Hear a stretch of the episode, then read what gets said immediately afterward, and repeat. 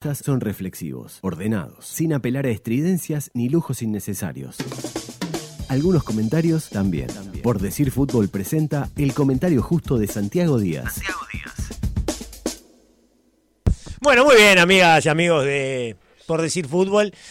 Lamentablemente cayó Nacional 2 a 0 en un resultado que lo deja muy complicado. Eh, en su intención de clasificar a la semifinal de, la Copa Libertadores. Va a ir por la hazaña en el Parque Central, porque realmente dar vuelta a esta eliminatoria ante un equipo como River es muy complicado, y sobre todo por cómo ha sido el rendimiento tricolor eh, a lo largo de la Copa Libertadores, que ha sido eh, en algunos aspectos muy bueno, muy interesante, el esfuerzo, la garra, el corazón, el rendimiento defensivo, la limitación del rival en ciertos momentos, pero ha sido muy pobre desde el punto de vista ofensivo. A Nacional le ha costado muchísimo desde ese punto de vista.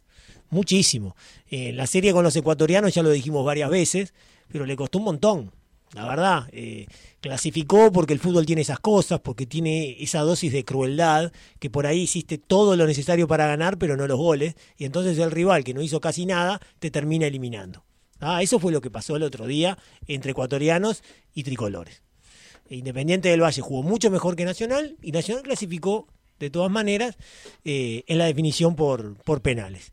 Y hoy enfrentaba Nacional a un equipo todavía más difícil que el Independiente del Valle, que es River Argentino, que ganó dos Copas Libertadores desde que está Gallardo, una Copa Sudamericana, y ha sido el rey de Sudamérica.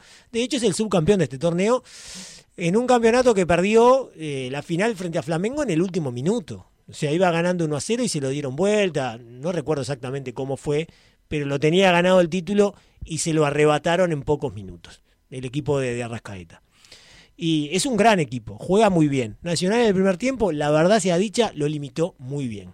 No lo dejó eh, jugar o no lo dejó construirle ocasiones de gol porque la verdad es que River fue el que tuvo la pelota, fue el que dominó el desarrollo del partido, fue el que tuvo también, eh, digamos, la progresión territorial. Eso fue así, eh, pero no tradujo eso en ocasiones. River en el primer tiempo no tuvo ocasiones de gol. Recuerdo un pelotazo eh, de media vuelta de, de la Cruz que atajó Roget, un penal mal cobrado, que no era una jugada peligrosa, muy mal cobrado el penal, que después atajó Roget, y el gol anulado, que bueno, que fue offside, ¿no? Eh, y en el que Nacional estaba en un escenario bastante diferente al, al, que había mantenido a lo largo del primer tiempo. Lo agarraron de contragolpe, situación rara, y bueno, Suárez hizo una muy buena jugada y definió, pero la jugada fue anulada por posición adelantada. Levemente adelantado, pero estaba adelantado Suárez y entonces el primer tiempo se fue 0 a 0. ¿Qué dijimos en el entretiempo?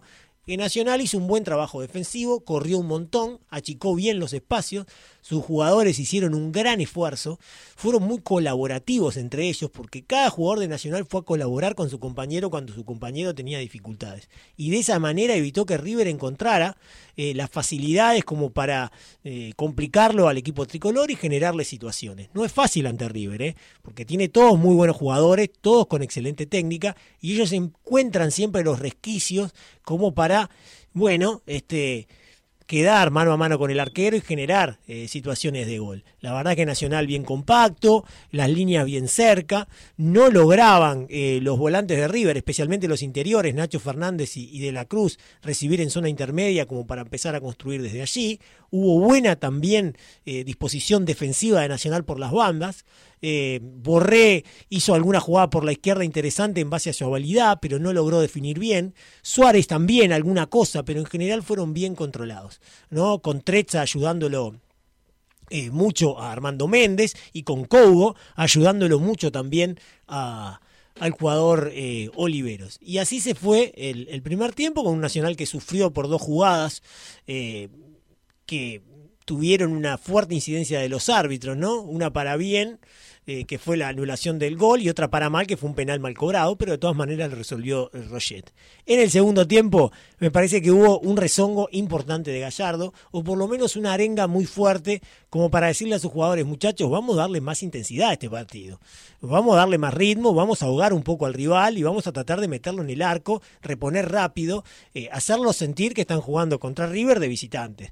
Y la verdad es que River arrancó con una gran actitud con una gran velocidad, con una gran precisión, Y dentro de esos primeros minutos del segundo tiempo estuvo lo más complicado para Nacional y ahí la figura de River fue de la Cruz, que fue un poco el abanderado de eso, ¿no? De aumentar la intensidad, de ir a buscarla, de correr, de tirar la pared, ir a buscar la devolución. Brillante, carril central, eh, también por fuera para asociarse fundamentalmente con Suárez por la derecha un enorme partido de la Cruz, un recital eh, por momentos, y ya lo había hecho en el partido anterior frente a Paranaense, que tuve la suerte de ver, y me pareció un rendimiento fantástico de, del jugador de, de, River, el ex jugador de Liverpool, que hoy también volvió a jugar muy bien, y me parece que eh, su mejor rendimiento en el partido coincidió con el mejor rendimiento del equipo. Y ahí apareció el gol de River. Eh, River había tenido una chance clarísima eh, de Santos Borré tras una muy buena jugada en la que participó el propio de la Cruz que propició una enorme atajada de, de, de Roget, que ha sido una de las grandes explicaciones por las cuales Nacional está todavía con vida en la Copa Libertadores. Y en ese momento que Nacional tenía mucho ahogo, ¿no? que, que, lo tenía un poco encerrado River, que Nacional no podía salir, que Nacional estaba muy hundido. Hundido quiere decir que estaba muy cerca de su arquero. Y entonces es muy difícil, porque cuando recuperás ahí, tan hundido, quedás muy lejos del arco contrario. Y cuesta mucho enarbolar ataques eh, tenés que tirar pelotazos que generalmente son imprecisos, entonces la pelota vuelve a tu rival y tu rival te vuelve a apretar. Y River lo hundió muy bien a Nacional en esos primeros 15 minutos, y si bien no le generó tantas ocasiones, hubo una muy clara, pero no demasiadas más, bueno, eh, apareció esa jugada en donde la borda toca la pelota con la mano en el área y el árbitro cobra penal a instancias del bar.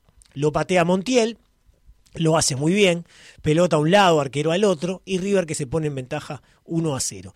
Y ahí el partido cambia bastante, porque Nacional refresca el equipo, eh, cambia los dos extremos, ¿verdad? Porque ingresa eh, Ocampo, eh, ingresa también el Choricastro, salen Cobo y Trezza, dos jugadores de mayor vocación ofensiva, eh, mayor técnica individual en materia ofensiva y menor retroceso. Entonces Nacional se adelanta, además se lesiona Méndez e ingresa Lores, pasando Ocampo a jugar de lateral. Entonces era ya Nacional un equipo mucho más ofensivo. Y la verdad que se adelantó en el campo, fue a pelearle la pelota y el terreno a River, pero no consiguió generar demasiadas ocasiones. Ninguna en realidad. Sí algún pelotazo eh, en el que mmm, Vergesio peleaba ahí en el área, no con muchas posibilidades, algún córner, algún tiro libre, pero poca cosa, realmente poca cosa. Y River de contra es un equipo peligroso. No sé si llamarlo de contra, porque en realidad el partido no fue que Nacional lo apretó a River y River solamente contraatacaba, sino que se generó un partido mucho más parejo y más de transiciones, ¿no? Más de ir y venir.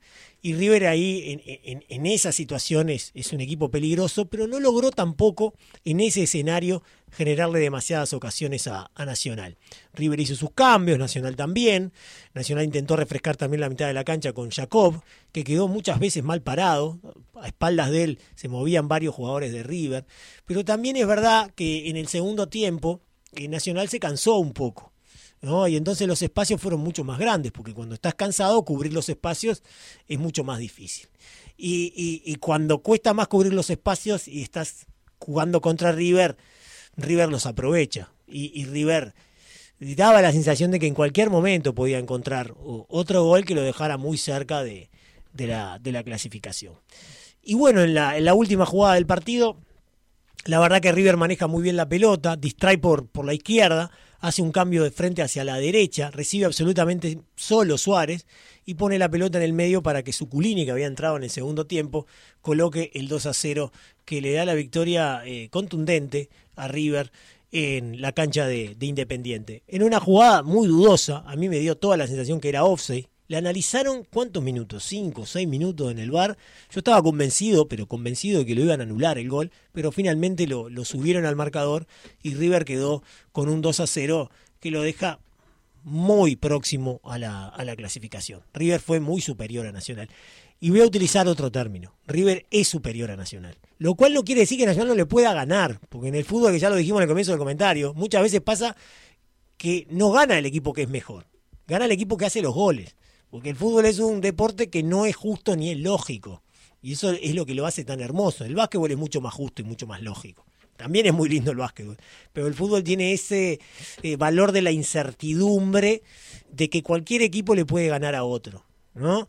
Y, y, puede pasar que Nacional pase A, la próxima ronda. Hay partidos que se pueden dar, eh, situaciones extrañas que pueden dar vuelta, eh, digamos, este, una tendencia, que es la que se está dando ahora en la, en la serie.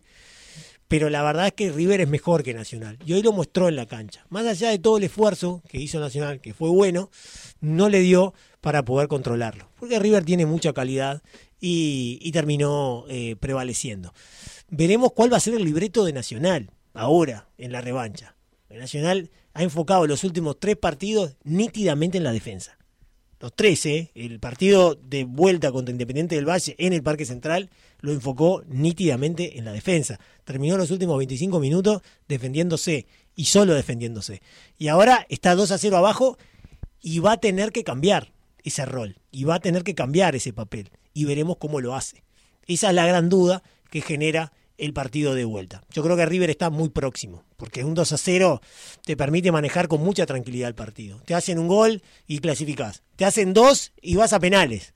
Y además vos haces un gol y te tienen que hacer cuatro para dejarte afuera.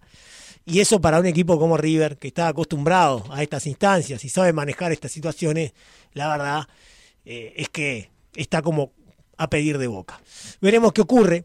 Hoy perdió Nacional, perdió bien ante un equipo que juega mejor y que lo superó en la gran mayoría del partido. Esta historia se define la semana que viene para saber quién va a semifinales de la Copa Libertadores y ustedes, como siempre, lo van a vivir aquí, en Por Decir Fútbol. El fútbol se escucha distinto. Escucha distinto. Subí la radio. Para meter la pelota al fondo de la red, primero hay que llegar al área rival. La estrategia, el planteo y el análisis del juego lo trae Guzmán Montgomery. Nacional logró algunas cosas positivas en, cuanto a sus números. Por ejemplo, bajó el número que remata River por partido, que tiene un promedio de 16 remates, hoy lo bajó a 11, pero River subió la efectividad al 54% cuando su promedio en la Copa es 44%. Nacional también había tenido la posesión en los últimos dos partidos el 25% frente a Independiente del Valle y hoy la logró tener un poco más, 38% en, ese, en este partido, mientras estamos viendo ahora la repetición del último gol de River y con esta toma se nota que está habilitado. Está habilitado, está atrás de la pelota, ¿no? Sí, sí. Sí. Incluso creo que está atrás del jugador de Nacional, ¿no? Las dos cosas. Por eso te digo que la, la, la cámara. La no ayuda en nada. No ayuda en nada, porque mismo el gol que anularon, tampoco era buena la. No, era como una toma desde el córner. Sí, desde el banderín del córner, digamos, ¿no? O, muy cerca del córner. Pero bueno, ahora con esta, con esta cámara parece que sí que estuvo bien validado el gol. Nacional entonces decíamos que hoy tuvo un poco más la pelota, 38% eh, frente al 25% de los partidos anteriores. Eso también implicó que hiciera un poco más de pases. Igual, perdón, Guzmán, que te corte, pero igual 35% es 38. 38, bueno, está, es poco. Casi 40. Pero es muy poco, es muy poco, ¿no? Bueno, pero venía de dos partidos seguidos con 25%. Con 25. Uno en la altura. Uno en la altura, el otro en el Parque Central. ahí, ahí, no hay altura, ¿no? Creo que no. Ah, no, no, ahí no hay altura. Habría que estudiarlo. Eh, hizo un poco más de pases, pero bajó mucho la efectividad, 60% cuando su promedio en la Copa de Libertadores es del 76%. Y River hoy hizo un poco menos de pases de su promedio, 442 frente a 468, pero con menor precisión también, 75% cuando su promedio en Copa es el 83%. Después un dato que me pasaba Juan, que me parece muy interesante de resaltar, sobre todo con la historia del partido, es que River erró 7 de sus últimos 8 penales. Siete de los últimos ocho. ¿Siete de los últimos ocho? Siete de los últimos ocho. Había errado Borré, ya había errado con este tres penales. Así que es un rubro que a River le estaba costando mucho. Hoy Montiel, que no es un habitual pateador, asumió la responsabilidad en el segundo y logró convertir. Y, De la Cruz había fallado también en el partido con Paranaense. Claro, que mete el gol en el rebote. En el rebote mete el gol, exacto. De la Cruz había errado dos, contra Paranaense y contra Binacional.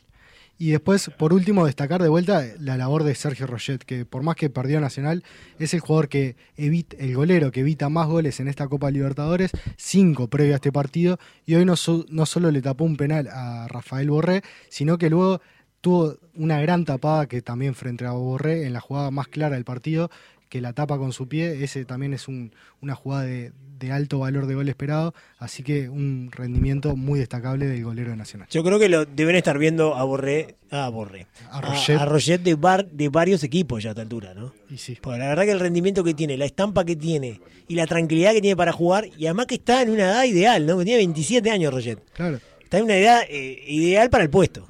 Sí, y en Sudamérica creo que mira mucho a los goleros uruguayos, por lo menos hay varios casos de, Pero aparte- de equipos en la región y puede ser un, un jugador muy interesante.